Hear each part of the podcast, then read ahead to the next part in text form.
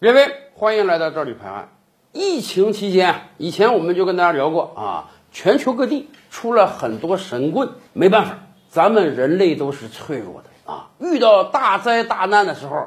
很多普通老百姓，哎，就想有没有可能天上掉下个神仙？有没有可能我身边有个神仙能够把这个疫情给赶跑？哎，让我们恢复到以往的生活。所以这种心态就给了神棍土壤。以前我们看很多视频都能看到啊，在有的国家，有的那样牧师还不信邪，自己去发神功救这个新冠肺炎患者，结果没多久自己也感染上了。好啊，求人得人嘛。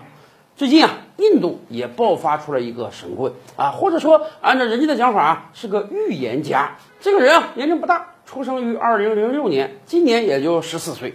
按照印度媒体的说法啊，这个人可是一个神童啊，通晓多国语言，尤其对于。占卜星象这个事儿啊，特别明白啊！以前人家给出过各种各样的预言，有很多都应验了。哎，咱这么讲，也就是我们中国传统意义上的算命先生嘛。算命这个事儿绝对是封建迷信，大多数思维正常的中国人是不相信的。但是印度这个国家神奇啊！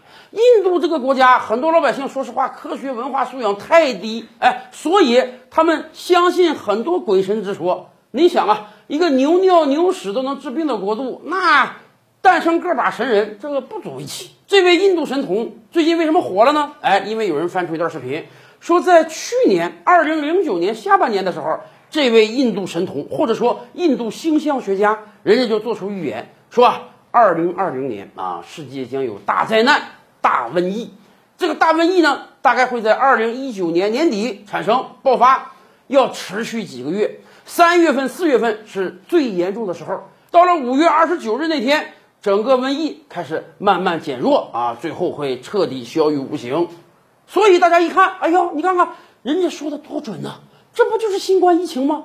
新冠疫情可不就在二零一九年年底左右开始慢慢蔓延啊？三四月份的时候，欧洲、美国各个国家都大爆发了。到了五月二十九号，似乎最近这段日子啊，疫情稍微有点收了，所以。很多印度人认为，哎呀，这个神童讲的太对了。问题是这些年来哪一年没有一堆神棍在网上发预言啊？如果我是一个有智慧的神棍，我就会把每一年都定为大灾之年，因为总有一年能赶上嘛。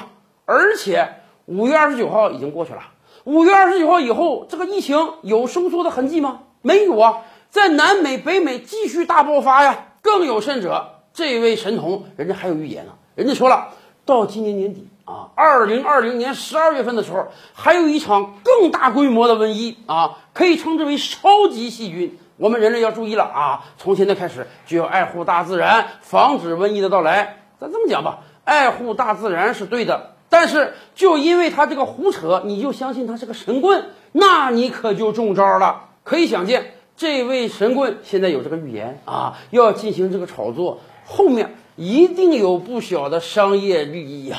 更多大千世界，更多古今完人，点击赵宇拍案的头像进来看看哦。照理拍案，本回书着落在此。欲知大千世界尚有何等惊奇，自然是且听下回分解。